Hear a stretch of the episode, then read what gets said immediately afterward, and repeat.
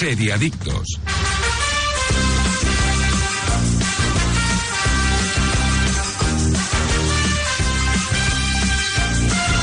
Hola, ¿qué tal? Muy buenos días de sábado, seriadictos y seriadictas, y bienvenidos a vuestra cita semanal con el universo de las series, aquí en directo en Radio Marca, desde cualquier punto del país y también en cualquier momento desde la web o app de Radio Marca, iVox y Spotify.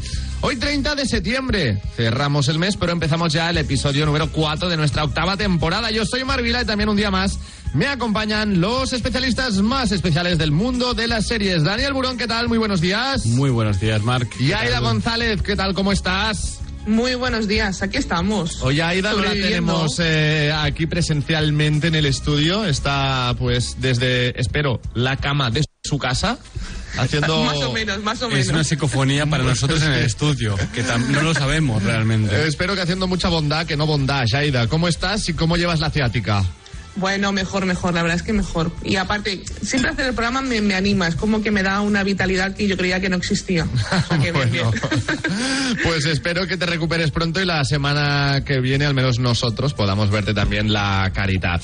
Está Jordi Moreno con... eh, ¿Asiáticas? No, no, con sin nadie en el eh, control técnico. Le saludamos un día más y desde el programa de series más importantes de todo el país. Hoy vamos a analizar también la segunda temporada de Deber. Teníamos muchísimas ganas de hablar del Oso, una serie disponible en Disney Plus que ya nos conquistó también con su primera temporada.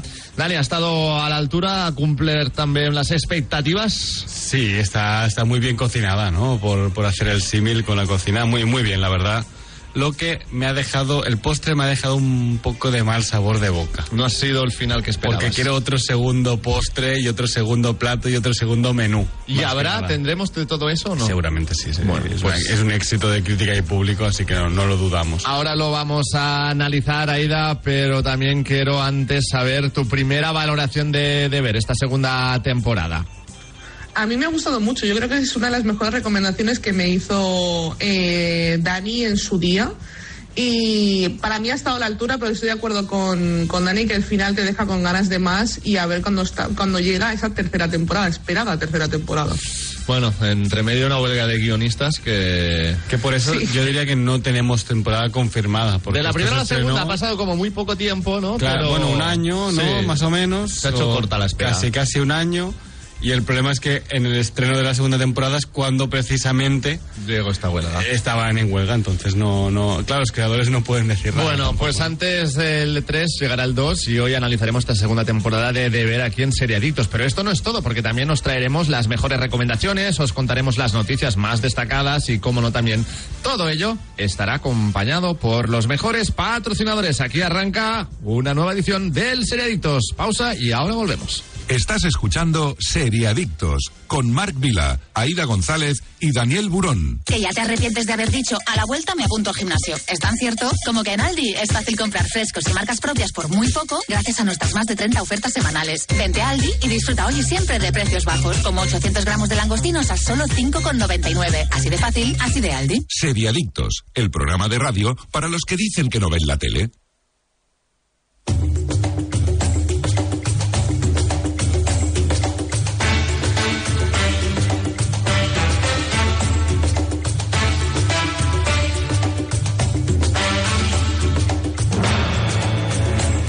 Ya estamos listos, estamos ready para empezar con el repaso a las noticias más destacadas de la semana. Y la primera de las noticias de hoy, pues puede que nos suene también de la serie que estuvimos analizando la, la semana pasada, vaya. Efectivamente, porque Jamie Lee Curtis ya está haciendo campaña para convertirse en el personaje de Cureja para la segun- segunda temporada de One Piece en Netflix. Todavía falta bastante para que podamos desplegar las velas de nuevo en el Going Merry, pero Netflix ya ha confirmado que la segunda temporada de One Piece está en marcha. Incluso Ei- Eiichiro Oda ha anticipado la llegada de Tony Chopper a la serie.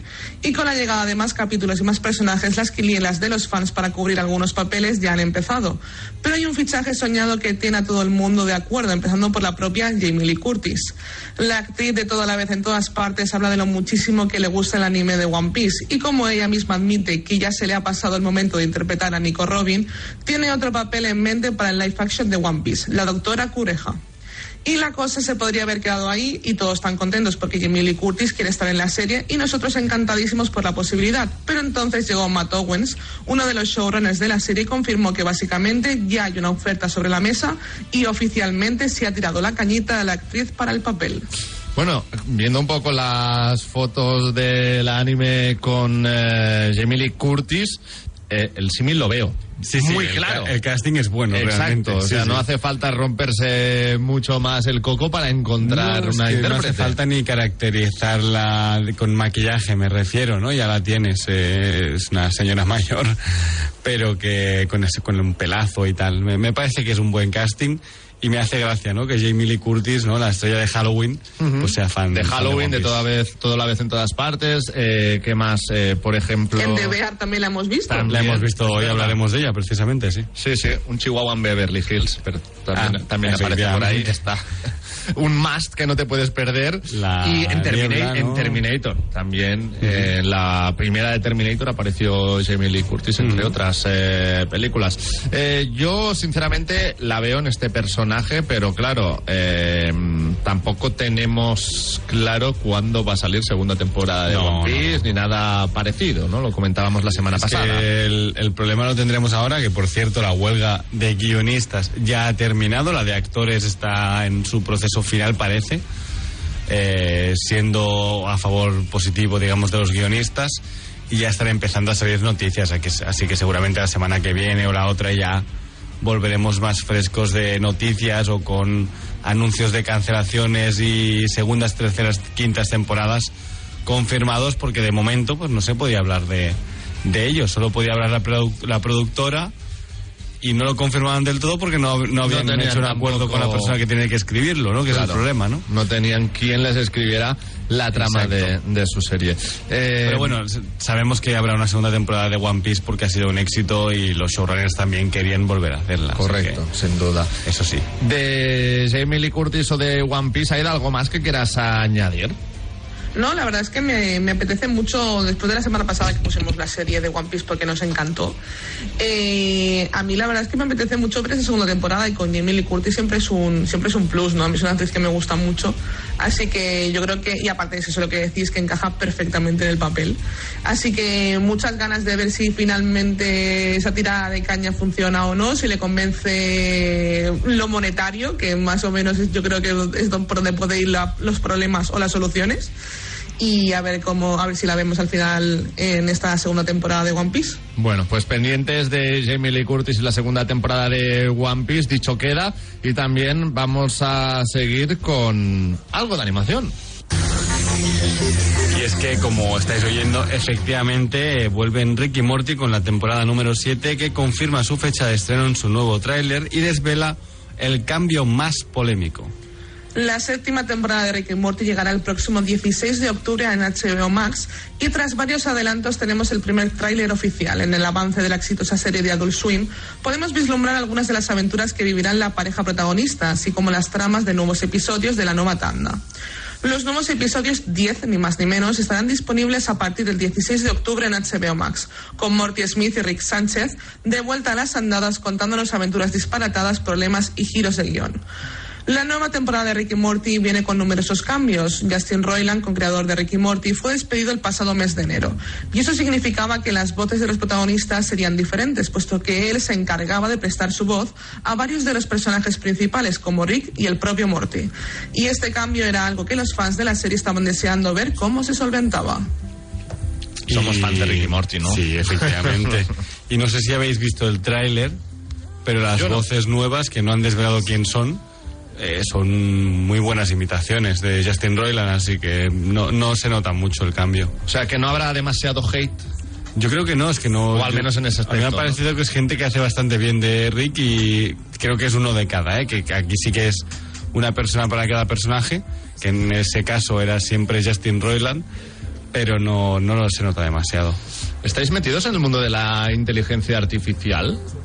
Eh, no estoy metido en el mundo, pero me he informado, ¿no? Lo digo porque hace poco sacamos un podcast acerca de ello, pero no, No estoy metido yo. Porque ahora con No el tema de doblaje eh, hay esa posibilidad de que, bueno, Cristiano Ronaldo te mande un audio personalizado sin que Sí, sea claro. la persona de Cristiano Ronaldo que lo mande, ¿no? Que lo generes Sí. por ordenador. ¿Esto llegaría algún momento al De- mundo del cine, creéis? De las hecho, ya se ha hecho con, con Luke Skywalker con, en, en The Mandalorian cuando apareció, porque fue Mark Hamill al rodaje y él dijo líneas, luego hay un doble de cuerpo al que le ponen la cara y luego cogen la voz de Mark Hamill y la modulan y, y la hacen, o sea, la, la- la adaptan, ¿no? Y luego, por ejemplo, creo que también lo han hecho con Darth Vader, porque em, ahora no me sale el nombre, el nombre del actor de, de voz de Vader de toda la vida, ya dio toda su biblioteca de sonidos para que se pudiera seguir utilizando Su voz original, ¿no? eh, Para- ad infinitum. Exacto.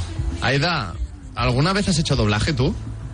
Mm, No, la verdad es que no, no, no, no he hecho nunca doblaje, pero yo creo que tampoco valdría. He hecho algunos anuncios, he puesto mi voz en algunos anuncios, pero, pero poco más, poco más. Y si pudieras ponerle voz a algún protagonista o alguna protagonista, vaya, de, de serie o película, ¿quién sería? ¿Quién te molaría doblar?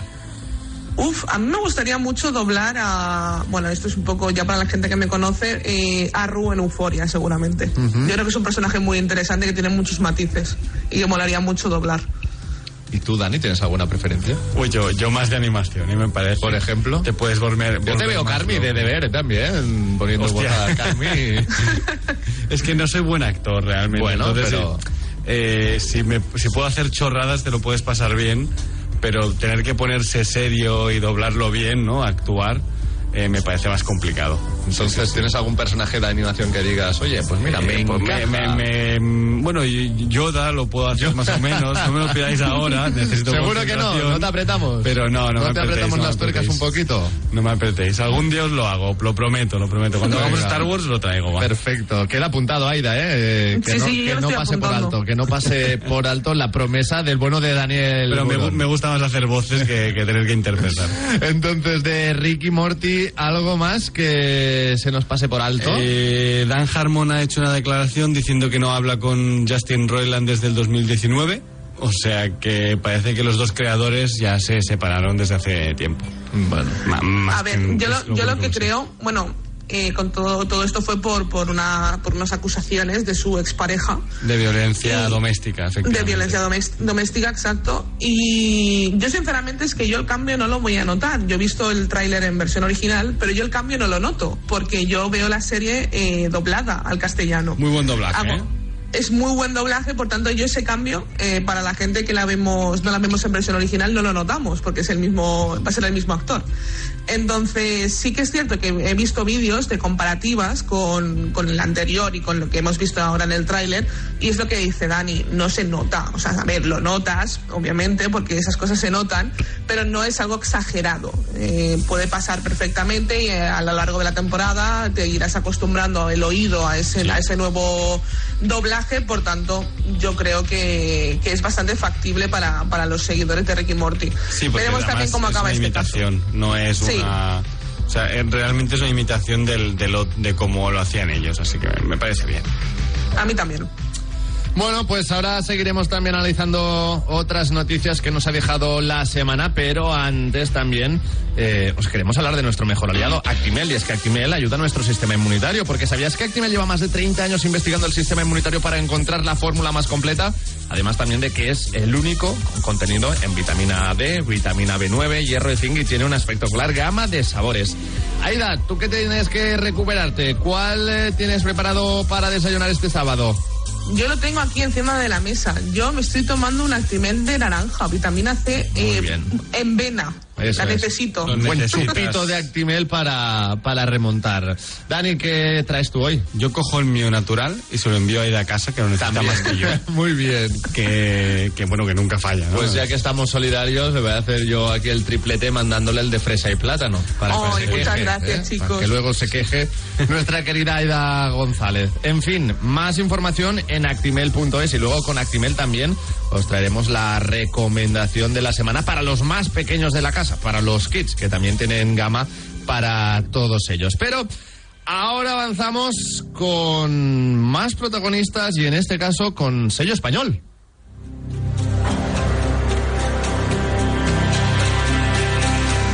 El otro lado, fecha de estreno y todos los detalles de la serie más aplaudida de Berto Romero. En Movistar Plus se abre el misterio con el otro lado, una serie de que intenta encontrar el equilibrio muy particular entre la comedia y el terror, según asegura Berto Romero. Este equilibrio entre los dos géneros es muy determinado, un tono que también es muy concreto. A la vez, creemos que la forma en la que estamos enfocando el proyecto no está muy vista. La ficción nos contará la historia de Nacho Nieto, periodista especializado en lo paranormal, que pasa por su peor momento profesional y personal. Tras un intento fallido de suicidio, vuelve a la vida acompañado por el fantasma de su mentor, el doctor Estrada. En ese momento se cruza en su vida un virulento caso poltergeist en un piso de extrarradio de Barcelona, en la calle Cardenal Cardona quizás el caso paranormal más importante de los últimos años. Mientras Nacho desenreda el misterio de esa casa, se enfrentará a un oscuro secreto de su pasado. Berto Romero encabeza el elenco principal que completan André Buenafuente, María Boto, Eva Ugarte, Nacho Vigalondo, Albert García, María Pascual y Hugo Morenilla. Pues ya me ha convencido a mí con esta sinopsis. Yo conozco el equipo de arte y me sé muchas cosas del rodaje porque son, son muy amigos esta míos. nos la apuntamos también, Eh, ¿eh? sí, Para el además, a ver si consigo, si queréis alguna entrevista Por con, supuesto, por supuesto. eh, con mis amigos, ¿no? Yo- bueno, Mark y... Con quien pueda ser. Sí, sí, ya os digo que, bueno, son gente, son gente buena, que han trabajado ya antes con, con Berto y que me han hablado muy bien del guion, me han hablado muy bien de, de, de lo que fue el rodaje en sí, y de- del tono de la serie. Es de que vamos a ver a. Berto en otro registro. Sí, un poco sí. O sea, sí que es más terror de lo que Porque- parece a primera vista. El problema de Berto siempre es la cara de Berto, ¿no? Sí, y que lo Que, que sí, Berto, tú le ves y te, te hace gracia, pero es algo Correcto, innato porque lleva asocias a Berto con años. humor, con... Claro. Mira, lo que has hecho es otra serie de Movistar que también... realmente en tu cabeza, no Sí, es sí, porque sí. él te haga gracia en ese momento. Pero tú le ves y es alguien que siempre te ha hecho reír, ¿no? Entonces te ríes inevitablemente. Correcto, y estás esperando ¿no? Esas, esos chascarrillos, ese chiste, esa broma, Mm. en cualquier momento. Pero, mm, insisto, tengo ganas de verle en este nuevo registro. También, pues, mm, creo que mira lo que has hecho, que es la serie que sacó Berto de, de tres temporadas. Funcionó muy bien. Así que las expectativas están muy altas, Aira, ¿eh? A mí la verdad es que me apetece mucho. Ya habíamos hablado, creo que habíamos sacado ya una noticia sobre esto cuando Sí, empezó el rodaje, si no me equivoco. Sí. Y creo que, que es una serie que, que es esperada. De hecho, Berto Romero es lo que hablabais, ¿no? Hizo Mira lo que has hecho, tres temporadas que para mí están súper bien, a mí me hace mucha gracia.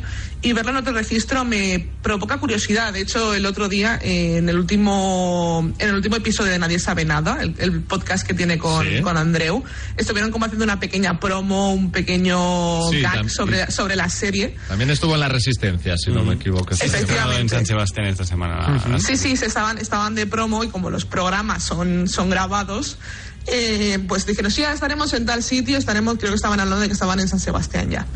y, y la verdad es que es una serie que, que me provoca mucha curiosidad. He visto el tráiler y el tráiler es una mezcla un poco de este humor y de, de un poco este, esta comedia negra, que creo que va a ir por ahí, comedia negra, come- comedia de terror, uh, y a mí este género me flipa. De hecho, para los oyentes les recomiendo una película que les guste este género de comedia terror, que es La cabaña en el bosque que si la queréis ver creo que la tenéis también en Movistar Plus disponible. Así que si os gusta este género es una película increíble y yo creo que irá un poco por ahí esta, Una- esta serie. Una obra maestra. era, Es la de eh, Chris Hemsworth, ¿no? Sí, La- efectivamente. Es, seguramente el mejor papel de su carrera. Bueno, yo aprovecho, si dejamos de hablar ya de, de la serie, que eh, le quiero mandar un fuerte saludo pues a Marc Mateo, a Leslie Arias y a mi queridísimo Albert Presta, que han estado trabajando en la serie y que, y que a ver si me los puedo traer. Pues Ah, por aquí, les esperamos, ¿eh? A Que todos han, ellos. Han, de- han hecho el piso, han decorado el piso, han hecho, bueno, pues las cositas de terror, ¿no? Que vamos a ver, pues ellos han estado implicados. Y eso también con ganas de ver este nuevo registro de Berto Romero, a quien evidentemente como actor también, más allá de su serie, mira lo que has Sí, hecho, además visto dicen que- en Ocho que- apellidos catalanes, El Pregón, mm, bueno, otras películas. También en este registro tal vez de eh, más humor, Tres bodas de más, no sé, pero que también es un muy buen actor, ¿eh? Be- Berto Romero. Sobre todo Sí. en Mira lo que has hecho, que es, me parece, donde se ha descubierto como, como un tipo con más caras, ¿no? Totalmente.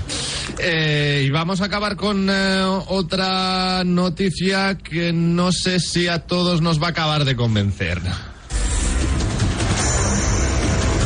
30 monedas, la serie de Alex de la Iglesia estrena su épico y terrorífico tráiler final.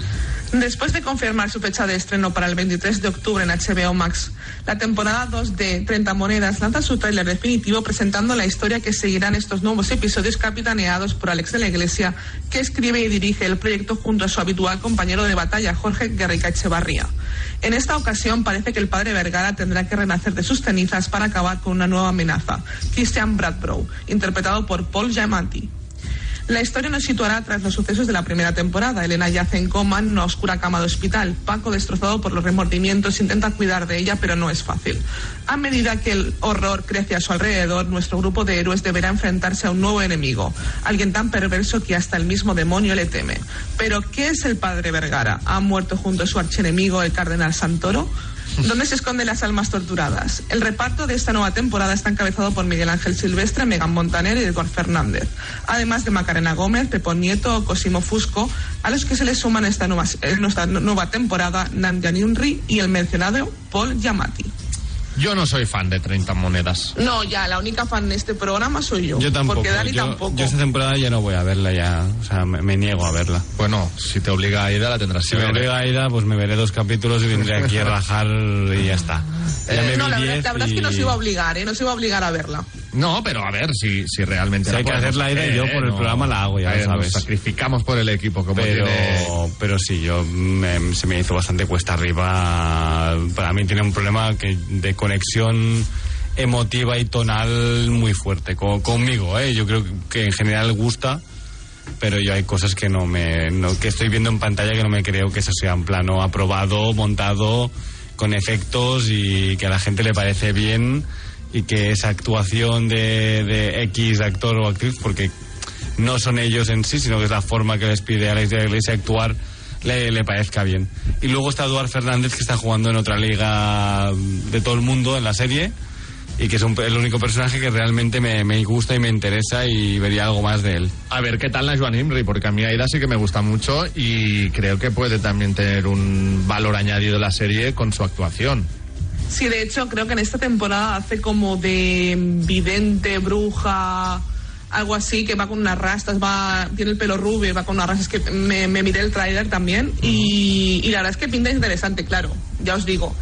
Yo creo que Alex de la Iglesia es un tipo de director que entras o no entras. Es, yo, yo personalmente yo entro muy fácil en, en sus películas en general y en la serie en 30 monedas entré súper rápido pero puedo entender y entiendo la- las palabras de Dani. Yo hay cosas que dices, vale, esto es completamente Alex de la Iglesia, eh, se lo están comprando porque es Alex de la Iglesia, si no esta serie nunca jamás hubiera visto la luz. Y, y sí que es cierto que la manera que mm, dirige a los actores es muy especial y es muy característica de Alex de la Iglesia, de personajes est- eh, estrambóticos, personajes muy pasados, sobreactuados y eso lo vemos, por ejemplo, en el personaje de, de Miguel Ángel Silvestre. lo, lo- lo vemos allí o lo vemos en el personaje de, de Megan Montaner. Sí, yo diría que, que to- casi todos menos Eduard Fernández y al- al- alguna gente de- del Vaticano, ¿no? En la primera temporada, pero poca cosa. Sí, sí, yo, también estoy de acuerdo. Ahora bien, Aida, a mí sí esto me ¿Pero lo te gusta en partida de general rol, me Alex encanta, de la. Iglesia o no? Ni, ni, Ni fu ni fa. Ni, ni fu ni fa. Sí, la verdad es que es alguien que me gusta más sobre el papel que luego c- como él lo refleja el mundo, ¿no? A mí me, me lo escribes esto y seguramente me lo pase muy bien. Si fuera una novela me lo, me lo gozaría, una partida de rol, ¿no? Que él es muy, es muy rolero. Alex de la Iglesia, pues yo aquí como concepto y tal, sí me, sí me gusta, sí. A ti, Aida, entonces sí, ¿eh? que te convence A mí desde el sí, sí, minuto sí. uno. Sí, de hecho él me, me gusta como, como director y me ha gustado siempre. Yo, por ejemplo, a mí la película de la comunidad, por ejemplo, es una de las mejores películas que se ha hecho en el cine español bajo mi punto de vista. El Día de la Bestia me Sí, parece el brutal. Bar, el bar también es suyo. El bar me, me El bar gusta a mí me muchísimo. gusta, por ejemplo, ¿eh? También, o sea, yo hay cosas que Spanish sí me Movie, gustan. lo siento, a mí también me gusta. Eh, hombre, sinceramente, el concepto que en Scary ese momento estaba de, moda, ¿no? claro. Que hicieron Super Hero Movie. Claro, claro. Eh, me parece. pues yo creo que era que Abril. que conseguía lo que lo que debería conseguir, ¿no? Eh, esa peli, sí, sí, no, no, no es una gran película, Pero No, sí es una pero- peli que me parece acertada. Correcto. Consigue lo que pretende. película. La de Perfectos Desconocidos, que es de las últimas que hizo. También, sí, sí, sí, sí. Que era A mí me un- gusta mucho esa película, sí, Perfectos que Era un Desconocidos. remake Y italiano también- y tal, pero que estaba, estaba bien. Y también dirigió Pollos sin cabeza, la serie que estuvimos haciendo la temporada pasada sí, con Hugo pero, eh, Silva, creo ¿no? que era productor. Sí, ah, vale, no, Sí, no era el era director de la serie, sí. ¿eh? No era el director de la serie. Bueno, mm, no vamos a poner en duda a Alex de la Iglesia. No, Al no, menos no. aquí. En España Pero- tiene, en España tiene mucho, mucho control, eh, digamos, del, del lobby cinematográfico y de producciones. Muy bien. ¿Hay algo que quieras añadir sobre Alex de la Iglesia o eh, la serie de 30 monedas que a lo mejor eh, nos puedes lanzar algún mensaje para convencer a esos oyentes que tampoco tienen claro si empezar a ver la hora que va a salir la segunda temporada a finales de octubre pues tal vez es un buen momento para lanzar eh, algún tip o algún eh, piropo a 30 monedas A ver, yo creo que es una serie que por lo menos por, las por la actuación de Eduard Fernández vale la pena. Eh, aparte en esta segunda temporada lo vemos que no tiene media cara, yo creo que el maquillaje es fantástico. Sí que es cierto que para mí, por ejemplo, lo que es el maquillaje, a mí los monstruos sí me cuelan, yo sé que a Dani no le cuelan, a mí sí me cuelan, a mí me gustan mucho. Algunos Y- algunos no, eh, depende. Yo creo que esta temporada segunda tendrá mejor presupuesto, ¿no? Yo al menos Sí, también lo creo. he visto un trazo del tráiler y me parecía que estaba mejor hecha que la primera. Al final le vas a dar una oportunidad, al final te vas a ver el primero. Bueno, tendrás que sea. vendérmela muy bien, Aida. Bueno, yo me veo el primero y luego os la vendo. Sí. A, ver qué, a ver Eh, qué os parece. Pero no nos engañes ¿eh? la verdad No, no, yo, yo, yo soy una persona por sincera. delante. Muy bien. bueno, pues ya hemos analizado y repasado estas noticias de la semana. Hay que hacer una breve pausa, pero a la vuelta, atención, de ver temporada 2 también llega al Seriaditos. Con muchas ganas de acercaros esta magnífica joya que en Seriadictos, al menos, nos tiene robado el corazón. Ahora volvemos. Seriadictos, porque las series son cosa seria. Tomo Actimel cada día para ayudar a mi sistema inmunitario. Y claro, también por nuestra hija, para que vaya al cole preparada para darlo todo y más. Con vitamina D, B9, hierro y zinc, Actimel. Ninguno ayuda más a tu sistema inmunitario. Que ya te arrepientes de haber dicho a la vuelta me apunto al gimnasio. Es tan cierto como que en Aldi es fácil comprar frescos y marcas propias por muy poco gracias a nuestras más de 30 ofertas semanales. Vente a Aldi y disfruta hoy y siempre de precios bajos, como 800 gramos de langostinos a solo 5,99. Así de fácil, así de Aldi. Estás escuchando Seriadictos con Marc Vila, Aida González y Daniel Burón.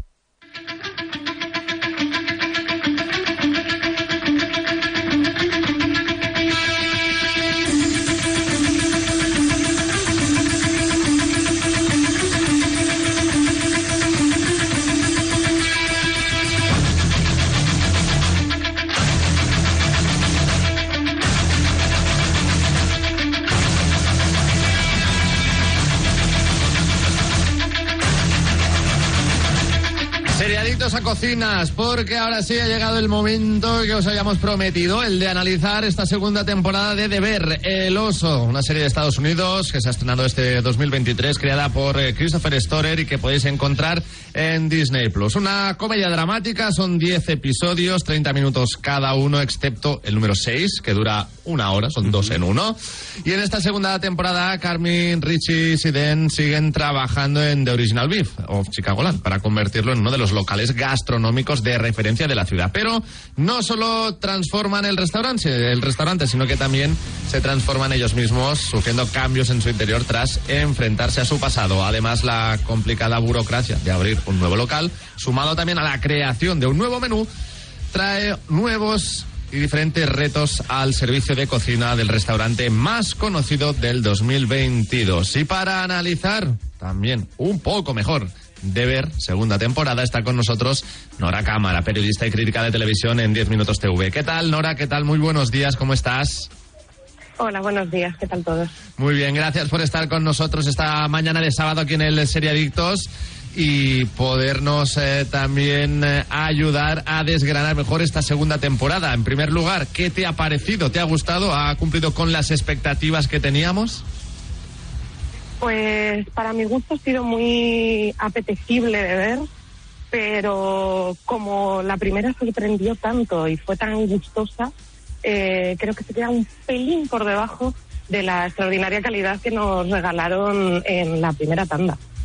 Dani, ¿compras esta reflexión? Sí, sí, sí, a mí ya lo he dicho, a mí me ha, me ha parecido una serie, una segunda temporada que está por las nubes, pero que el final final me ha dejado con un poco de, de, de- de muchas más ganas de, de lo que va a venir realmente, ¿no? Ha quedado un poco como temporada de, de paso en la que hemos evolucionado, pero, pero no tanto, ¿no? Eh, aún y así me parece que tiene el mejor capítulo de televisión del año. Ahora hablaremos de Eh, él también. incluso me- los mejores tres capítulos de televisión del año seguidos, ¿no? Así que sigue siendo una gran serie. Y, y la banda sonora, como el temazo que está sonando, eh, increíble. Esta temporada, muy bien, muy bien esta lista de reproducción. Aida, ¿de acuerdo con Nora y con Dani? La verdad es que sí. Yo, a ver, a mí esta temporada no, no he tenido tanta la sensación como que estaba por debajo de la primera, pero es porque a mí me, me gustan mucho estas temporadas en las que se profundizan mucho los personajes y creo que esta, esta, esta temporada de Deber ha sido conocerlos más y conocer sus antecedentes, ¿no? Para, para lo que va a venir después y para conocer también eh, por qué toman las decisiones que toman en los, en, en los momentos en, en los que son clave, ¿no? Y, y yo aparte me he reconciliado un poco con el personaje de Richie, que, que le tenía un poco de manía en la primera temporada y en esa temporada, en ese séptimo capítulo, me parece magia. Incluso en el sexto ya lo empiezas, empiezas a ver atisbos, ¿no? En esa cena de Navidad loquísima. Y, y en el séptimo ya acabas de encariñarte con él y a mí la verdad es que me ha gustado mucho profundizar un poco más en cada uno de ellos. A- Eh, aunque sí, estoy de acuerdo con Aida, pero yo soy muy fan de cuando los personajes de una serie están juntos. Y esta temporada me las han separado casi toda la temporada. Por eso, a lo mejor, para mí también se queda un poco por debajo. Sí, eh, Nora, esta reflexión de Dani es interesante, ¿no? ¿Mejor juntos o, o separados? A ver, para mí la parte más interesante de la primera temporada mm, era verles todo el rato en colisión, porque sacaban lo mejor y lo peor de todos los personajes.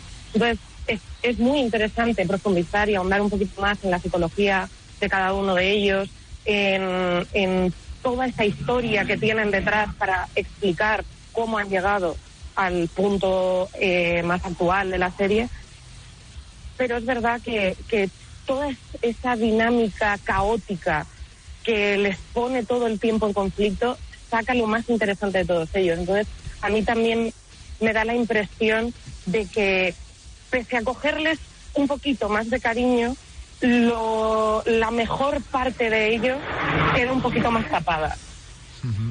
Eh, hablemos también de este episodio número 6, 66 minutos creo que son de capítulo. Aunque, mm, aunque el 5 también está muy bien, que es el de Copenhague. También, ¿eh? también, el que de no es por nada, Copenhague. pero si sois un, un, un sweet tooth, ¿no? Como dicen los americanos, ¿no? Alguien que le gusta los dulces, eh, se En te hace la boca agua en ese episodio. Te salen ¿sabes? caries, ¿no? Eh, Por favor, eh, Marcus, tírame el helado en la boca, ¿sabes? Tal cual, tal cual. Y en el episodio 6, Peces creo que se llama, ¿eh? Ese es el de Navidad, sí. Eh, vemos una reunión de Navidad con, por ejemplo, también Bob Odenkirk. Que Bueno, un... es que este episodio va- vas eh, haciendo el meme de, de Leonardo DiCaprio en, en Eras una vez en Hollywood, ¿no? Ahí señalando la televisión cada tres minutos. Ahí, Porque ahí, re- ¿no? no, ahí, porque te, te va saliendo un casting espectacular. Jamie Lee Curtis, Bob Odenkirk, eh, vuelve a salir eh, eh, John Berthal. eh, sale otra vez, eh, bueno, la, la que es la mujer del primo, ¿no? La ex mujer del primo, eh, em, Gillian Anderson. ¿Y quién más sale? Eh, Sarah Paulson. Jamie Lee Curtis, ¿no? Que Sí, Jamie Lee. Curtis ha dicho, sí. Eh, Sarah Paulson y me parece que ya está, sí. Así de famosos, famosos, ya está. El de Big Mouth, el chico que le pone voz al protagonista, creo, de Big Mouth, es el que hace de, de novio de Sarah Paulson. Y similar al episodio de la mosca de Breaking Bad. O sea, ese episodio embotellado fuera de contexto. Sí, un po- bueno, sí, un poco, ¿no? Bueno, típico episodio flashback también, sí, un- muy de serie, de serie moderna, ¿no? No sé, no sé qué piensas, chicas. Nora, ¿qué te pareció este episodio número 6? Para mí fue un regalo, porque a mí me gusta mucho eh, todos esos momentos en los que se, expone un poquito más la psicología de los personajes.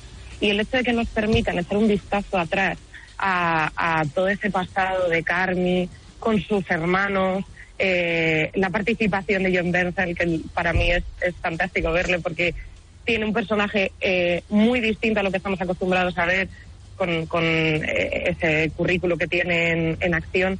Entonces, mm, me pareció muy Bueno, bueno, bueno, ¿eh? apetecible. Jo- John Bernthal, si ves todo lo indie que hace, está muy en la Sí. línea, ¿no? Pero, pero sí, o sea, la gente que solo ha visto que- Punisher, pues a lo mejor no ha visto esta faceta, ¿no? Exacto, como que a nivel comercial se le cae un poco la máscara del tipo duro y se le ve un, un carácter eh, familiar que quizá estamos menos acostumbrados de ver en sus personajes.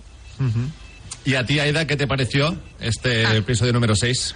A mí la verdad es que me, me gustó mucho. A mí me gustan mucho siempre los especiales de Navidad, no sé por qué, y soy, y soy así. Tampoco Yo también no- soy a mí me fan de... Sí, sí, sí, estoy de acuerdo contigo.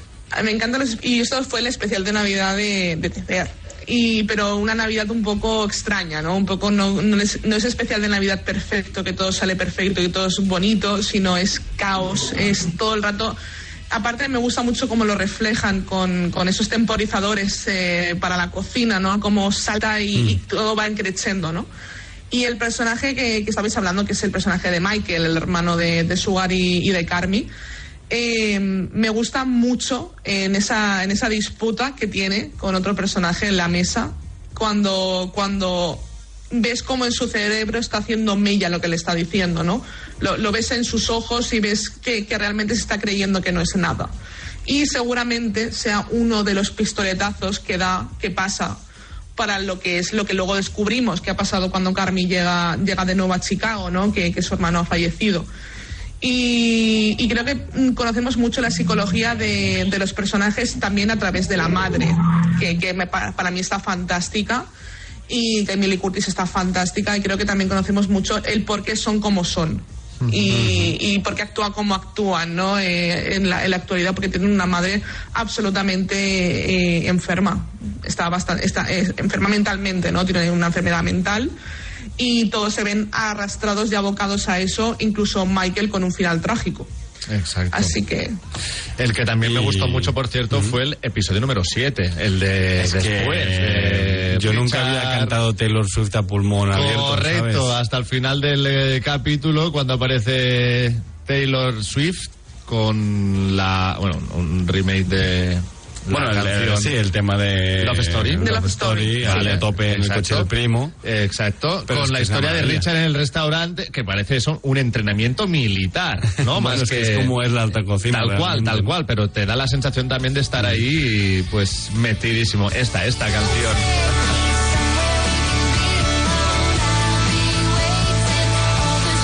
Swifters en serie adictos también, ¿eh? ya, ya soy Swifty, ¿no? Exacto, pero digo que, que el 7 también es un episodio. A mí me parece cojonudo, de sí, hecho sí. me parece el más emocionante de la temporada, ¿eh? O sea, a mí es donde me ha sacado la lagrimita, ¿no? Eh, y aparte de redimir a un personaje, que es lo que decía Aida, ¿no? En la temporada anterior me costaba de que me cayera bien, me hacía gracia, pero me caía mal.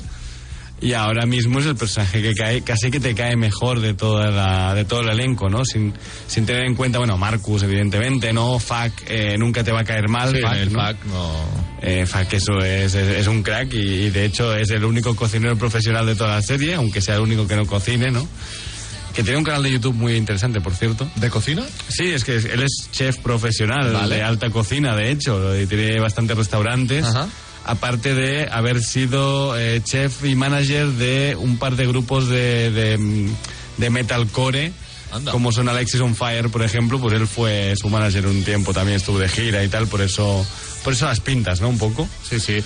¿Qué te pareció a ti, Nora, este episodio número 7? También, pues, eh, que merece mención especial. Pues para mí fue muy estimulante, eh, es verdad porque te reconcilia con el personaje de Richie, pero más allá de eso, incluso me, me sirve un poco como de explicación de la motivación de la segunda temporada, porque todo ese, ese objetivo que, que van transitando en la parte profesional de, de intentar hacer crecer el, el restaurante se ve de una forma muy clara en, en esa disciplina que se demuestra de cómo verdaderamente funciona a nivel profesional. Entonces, te permite ver un poco ese tránsito hacia la presión, la percepción como de un reloj suizo. Me pareció como muy, muy mm, gráfico eh, que en una serie de de alguna manera que utiliza la cocina como, como canal mm, conductor de, de las tramas, que se dedique tanto tiempo a mostrar cómo funcionan las cocinas. Y eso me pareció estimulante porque no es tan habitual. Y no tanto a la comida, sino más al funcionamiento de la logística. ¿no? Exacto. Dejamos al, al- a la parte esa como de entre bambalinas de las cocinas y me pareció mm, meritorio porque es verdad que se hace muy poco. Sí, sí, el limpiar tenedores y el eh, repartir las mesas y el vamos a sorprender a estos clientes y ahora... Exacto, y luego hay una semilla que se planta con una pizza. Correcto. Que se planta Sí, allí, sí, sí, que sí, luego sí. en el último episodio se va a, a desvelar como con otra cosa, ¿no? En el final que ya no, no lo quiero decir. Luego ahí en ese capítulo también se revelan varias cosas, ¿no? En la primera temporada hay un momento en el que Carmi dice que él cuando entró en la, en la escuela de cocina sabía qué cosa iba con qué otra cosa y qué sabores le venían bien aquí y tal.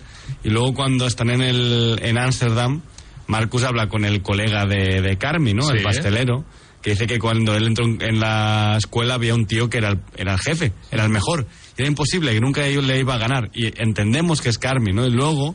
Olivia Colman, que es otro de los cameos de la Correcto. temporada, te confirma que él tuvo, ella tuvo sus dos mejores alumnos y hay una foto en la pared y que son están ahí. ellos dos. Exacto. Ese que son cosas que te van hilando la historia, ¿no? Hilando el pasado de, la, de los personajes Y cerrando que hacen un tramas. poco Sí, más, sí, sí, más rico también el universo, ¿no? Ah, Aida, mm, tú que eres de alta cocina por tu metro noventa, pero también por tu buen paladar, ¿qué, qué me dices de este episodio número 7? A mí la verdad es que para mí fue una sorpresa y, es lo que, lo que comentaba antes, ¿no? El personaje de Richie pues era un poco el alivio cómico y no, y no pasaba de ahí, ¿no? Y luego además eh, vemos que todo lo que aprende durante este capítulo, porque al final consigue formar un equipo súper guay con, con, el- con el, en el restaurante donde está como un poco de prueba, ¿no? De, de que Carmen le envía allí para que aprenda, ¿no? Para que, que se entrene.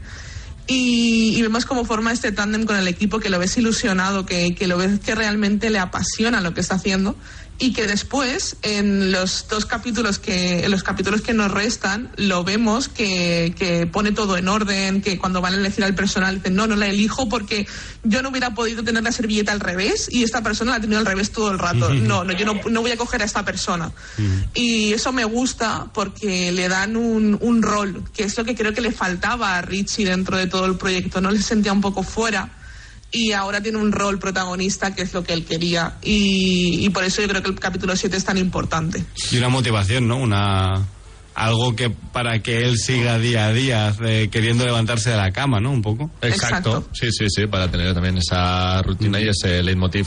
Dani, para. Bueno, para que sea un 10 de ver, ¿qué le ha faltado? Es que el final de la primera temporada me parecía, claro, evidentemente, eso era, eso era una miniserie cuando se escribió, ¿no? Era una serie cerrada y esta temporada pues me ha dejado un final abierto.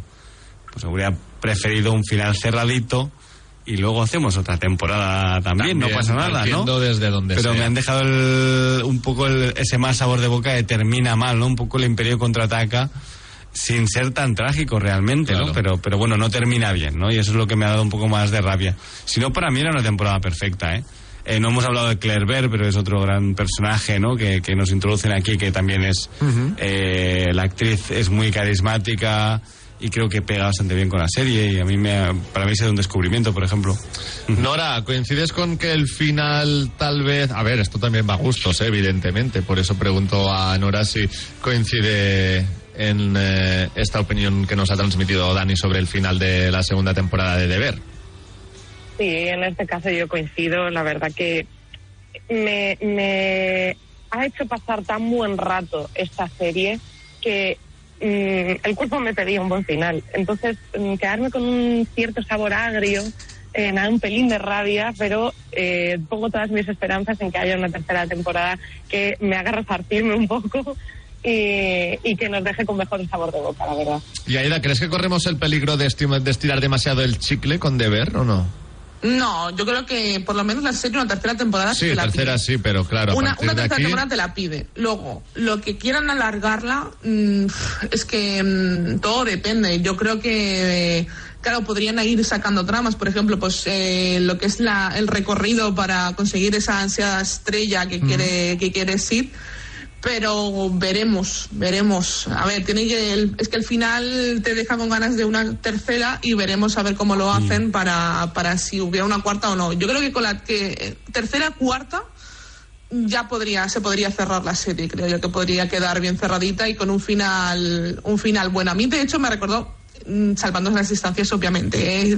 No, comparo series, sino comparo un poco las sensaciones que a mí me dejaron. Eh, la segunda temporada de Paquita Salas también acaba muy agridulce. Y, y te dan ganas de más y de hecho ni siquiera sabías si iba a haber una tercera igual que pasa con Deber. Y a mí la sensación que me ha dado, no sé si la gente que la haya visto, eh, ambas series, a mí me pasa un poco, ¿no? Ese final agridulce, ese final de, vaya, yo mm, seguiría viendo que esto acabe bien porque este personaje se lo merece. Eh, me pasa me pasa un poco me ha pasado un poco con Debear que me ha dejado un final así un poco con ganas de más y con ganas de que todo le salga bien porque quieres has cogido tanto cariño a los personajes que quieres que todo le salga bien Eh, eso también es verdad. Pero tener eh, tanta empatía con todo el mundo a veces también nos generaría tramas un poco más, no sé si neutras o... o naif un sí, poco naif exacto, ¿no? Que también hay que buscar algo de drama o que, no, que claro, no todo sea final, perfecto. Yo, yo siempre digo algo, yo, yo veo series y siempre pienso, ojalá les vaya bien todo en la vida, pero entonces no habría siguiente capítulo, ¿no? Y Claro, tiene que haber claro. estas cosas para que siga avanzando la trama y a drama y luego pues, eh, pues pueda terminar bien de otra forma, ¿no? Pero no, pa- para mí lo han hecho bien, ¿eh? Lo han dejado de esta forma porque ya saben que va a haber tercera.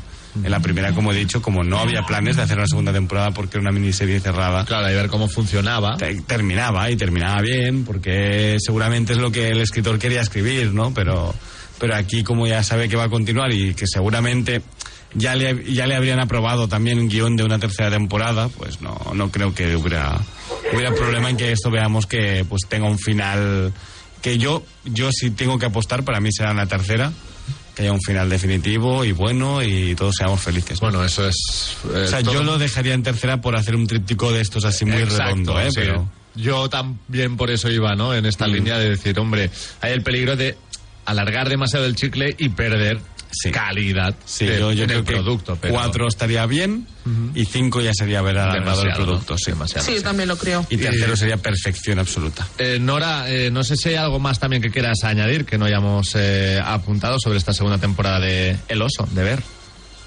mm, sencillamente animar a la gente a que la vea, porque es, es un viaje bastante interesante de recorrer y yo creo que es muy gustosa. Así que animar a que se, se vean las dos temporadas porque es algo diferente. Aida, ¿hay algo más también que creas que hay que apuntar a nuestros oyentes? No, suscribo a las palabras de Nora. Yo creo que animo a la gente que no, se, no haya entrado ya de ver que lo haga. Porque aparte son capítulos que creo que lo hemos comentado al principio, son capítulos que la gran mayoría son unos 30 minutos. 30 minutos, sí, que mínimo y te es ves una dos de golpe. Pasa, pasa, vamos, como el agua. Y este Mm. fin de semana o el fin de semana que viene, que es puente, mm, yo creo que tenéis, tenéis deberes. Yo, de- soy teis de Beares, ¿no? Eh, yo sí, yo como soy de, de que me, yo quiero que dure, ¿no? En el- yo me he ido alargando la serie, las cosas como son. O sea, yo he estado todo el verano intentando hacer uno cada semana, porque quiero que dure una parte de mi vida, porque si yo la, te- si me la hubiera puesto yo, no me levanto. día y O sea, medio, ¿no? La O veo, menos. sí, sí, ocho Una tarde. horas, ¿no? Por eso. Pero de hecho tengo un colega que se sentó hoy y no se, la, Hubo no se maratón, levantó hasta ¿eh? que no la Hubo había maratón, visto. hubo maratón. Sí. Muy bien. Pues para ir cerrando de deber, vamos a ponerle nota a esta segunda temporada. Nora, empieza tú como invitada, va. Pues yo diría que un 8. Un 8. Aida, Yo, cómputo total de la, de la primera y segunda temporada, un 9. ¿y de esta segunda solo? Mm, De esa segunda supongo que le pondré también estaría por el ocho y medio a lo mejor, un poquito Venga. más que Nora. Un ocho y medio. Dani, 9.75. 9.75. My jam. wow, pues entonces tampoco te ha disgustado tanto ese final, Ah, ¿eh? Bueno, son los, los, los puntos que faltan. Y yo me quedo pues también con el 8, con el 8 de Nora. Así que bueno, nos quedamos con una serie de notable alto esta segunda temporada de Deber, que si le sumas eh, la temporada 1 se queda en un excelente seguro. Nora Cámara, periodista y crítica de televisión en 10 Minutos TV, muchísimas gracias por pasarte hoy en el eh, Serie Adictos para analizar la segunda temporada de Deber. Un placer, un A abrazo vosotros. y vuelve cuando quieras, por favor. Muchas gracias. Adiós. Hasta luego, Nora. Seriadictos, el programa de radio para los que dicen que no ven la tele. Que ya te arrepientes de haber dicho a la vuelta me apunto al gimnasio. Es tan cierto como que en Aldi es fácil comprar frescos y marcas propias por muy poco gracias a nuestras más de 30 ofertas semanales. Vente a Aldi y disfruta hoy y siempre de precios bajos, como 800 gramos de langostinos a solo 5,99. Así de fácil, así de Aldi. Tomo Actimel cada día para ayudar a mi sistema inmunitario. Y claro, también por nuestra hija, para que vaya al cole preparada para darlo todo y más. Con vitamina D, B9, hierro y zinc, Actimel. Ninguno ayuda más a tu sistema inmunitario. Estás escuchando Seriadictos con Marc Vila, Aida González y Daniel Burón.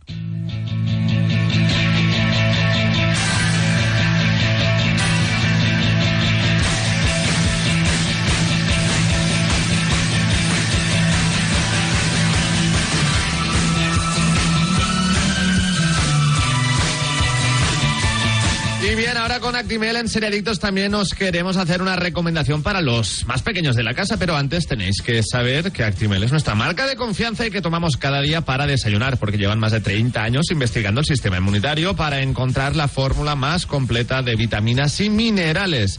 Cuidar de nuestro sistema inmunitario es cuidar de nuestra salud y Actimel se encarga de ello. También con los más pequeños, ya que tienen una gama especialmente pensada para los más pequeños de la casa, siempre con diseños coleccionales de alguna licencia que les divierte tanto y que cumple con los criterios nutricionales de la OMS, la Organización Mundial de la Salud, sin edulcorantes artificiales ni colorantes. Más información en actimel.es. Y hoy os queremos hablar de un clásico que es Las Supernenas, una serie de sobra conocida que acaba de llegar con sus dos primeras temporadas a Netflix, donde estas chicas superpoderosas, conocidas como las supernenas, fueron creadas por el eh, profesor Utonium en su intento de crear a la niña perfecta, mezclando azúcar, especias y cosas bonitas. Sin embargo, en un accidente el profesor incluye en la fórmula la llamada sustancia X que hace que estas niñas tengan habilidades especiales que deben usar para defender la ciudad de Townsville. Aida, tú seguro que creciste también con las supernenas. Sí, obviamente yo además era de las niñas que tenían suerte, tenían el digital, el, Eso, la- el eso, vía el, di- digital. el el Digital Plus, sí, según. Exacto. Y yo la veía en Cartoon Network los, los fines de semana por la mañana a mí me encantaba. Ellas y, y Dexter, el laboratorio de Dexter. Exacto, exacto. Y yo creo que. Y Johnny Bravo también, una, un Oh, serial también mítica, Johnny Bravo. mítica. Sí, sí, sí, sí, sí. Y yo la veía por las mañanas los fines de semana y además yo creo que es una serie que ahora que está en Netflix, pues que tú que a lo mejor la has visto de adolescente o de pequeña, pues puedas ponérsela a tus hijas o a tus, y a tus hijos.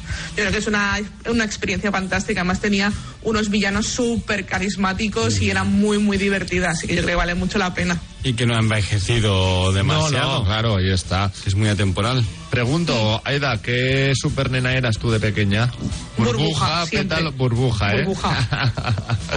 bueno, pues burbuja. Tú eres un poco pétalo, ¿eh? Eh, no sé qué decirte tampoco, la verdad. Pero bueno, te veía ya en plan burbuja mega cookie, ¿eh, Aida? No, no esperaba otra cosa. En fin, pues La Supernenas, una recomendación que os hacemos también para los más pequeños de la casa, que acaba de llegar a Netflix con sus eh, dos primeras temporadas. Así que, bueno, Las Supernenas y Actimel siempre son una combinación ganadora.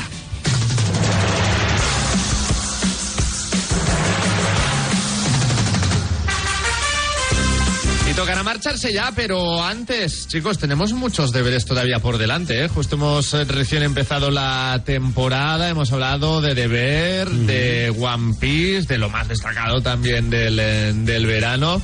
Nos queda Good Omens, ¿no? Good Omens está pendiente, Aida también- quería hacer ya, ya su segunda temporada, que ya había, se había estrenado este verano en. Amazon Prime. Como hemos comentado ahora a finales de octubre vuelve 30 monedas. Vuelve 30 monedas. En noviembre la serie de Berto, pero oye, ya tenemos se en emisión, por ejemplo, eh, Sex Education en Netflix, por esta ejemplo, su temporada final. La tenemos que traer también. Está Poker Face. Poker Face está Tengo muy bien. muchas ganas de está en Sky Showtime, es muy buena, muy, muy buena. Yo he visto los tres que hay publicados y está muy bien. Si no, hay, si no se estrenó uno esta semana que aún no lo he visto, creo que hay tres. Y está muy bien. Eh, la de, de Continental, ¿no? Que es la del universo, John Wick, del John hotel Wick. de Continental, también, Es también. el origen del director del, del hotel, ¿no? Que, bueno, pues para los fans de John Wick y de su universo, aunque no sea el universo que conocemos exactamente porque es precuela, Está bien, a mí me, yo he visto el primero y me, me gusta a mí bastante. el Hotel Continental siempre me ha llamado mucho y ver qué y pasa en Nueva York en los dentro, 70, ¿no? Este eso, Nueva York eso, que eso, también un con poco papel de periódico en el suelo todo el rato, Correcto. con gente peleándose y con cuchilladas. adoquines si hace y- falta también por y- eh, la Quinta Avenida, pero Está vaya. muy bien, la verdad es que sí que, que es bastante potente visualmente, es una delicia, ¿eh? A mí me ha gustado. Pues todas ellas nos las apuntamos también para futuras entregas de Seriadictos y me comentabas que son tres capítulos de Continental. Sí, son tres, Tres capítulos, de capítulos. hora y media. Vale, o sea, son tres películas. Sí. Así es. Es una película muy larga, ¿no? Como la última de John Wick, o tres capítulos de, de hora y media. Sí, eh, no se hacen largos. Yo el, el primero, el segundo no lo he visto. El primero que, pues eso, pues horita y media me lo, me lo vi bien, la verdad. Y Aida, ¿cuál fue esa serie que nos dijiste que estaba viendo tu madre estos días también? ¿La chica o la niña? Eh, dulce, eh, mi dulce niña. Mi dulce Eh, niña. Esta también es la. Pues sí, mi madre ya, la- ya de hecho me ha dicho, me ha instado a que la vea, porque dice que está muy, muy bien. La tenéis en Netflix, está muy bien. Y, y su, su frase ha sido, de dulce, de dulce tiene poco. Vale, pues Mi Así Dulce que- Niña, es serie que tenemos también en Netflix. En Veo que son Bueno, eh, 50 minutos, 6 episodios, donde en este caso pues también tenemos eh, una combinación entre intriga, thriller, secuestros, desapariciones, que vale la pena. Y Ha si no la han visto terminado- ya, El Cuerpo en Llamas también es buen momento para Sí, ha verla. ¿eh? terminado tiempo de victoria y no sé si ahí ha terminado ya lo que hacemos en las sombras. Eh, no, la tengo que acabar, Eh, pero... bueno, vaya pedazo de final de temporada. Por, Es que por esa el- serie, esa serie bueno, va hacia arriba, va sí. hacia arriba. Y, no- Es y una nunca montaña para. rusa que nunca baja. Y O sea, nunca baja, nunca baja, nunca te caes. Bueno, No, genial, genial, muy maravillosa. buena. Eh, espero que Maravilloso. nunca bajemos. Eh, Bueno, y empieza Loki ya. Loki también, Sí. es verdad. El- la semana que viene, el viernes que viene, creo. Sí, Bueno, y una noticia que, que, que de hecho me, me han enviado desde HBO Max, que la semana que viene ya profundizaremos en ella, que es que ya, tiene, ya hay fecha de estreno para la siguiente temporada de True Detective, Noche Opa, Polar, bien. que se, que se estrenará el 15 de enero del año que viene enero, en. HBO Max. Pues eh, con eso lo dejamos. Gracias, Daniel Burón. Gracias a vosotros, chicos. Aida González, cuídate y mejórate. Te esperamos la semana que viene también. Muchas gracias, chicos. Gracias a Jordi Moreno en el control técnico y sobre todo muchísimas gracias a todos los que habéis estado al otro lado en directo o en cualquier otro momento del día. Es todo por hoy. Volvemos el próximo sábado con más noticias y series. Pero mientras tanto, ya lo sabéis, hacedle caso a Super Ratón. Adiós. El próximo programa, amiguitos, y no olviden supervitaminarse y mineralizarse.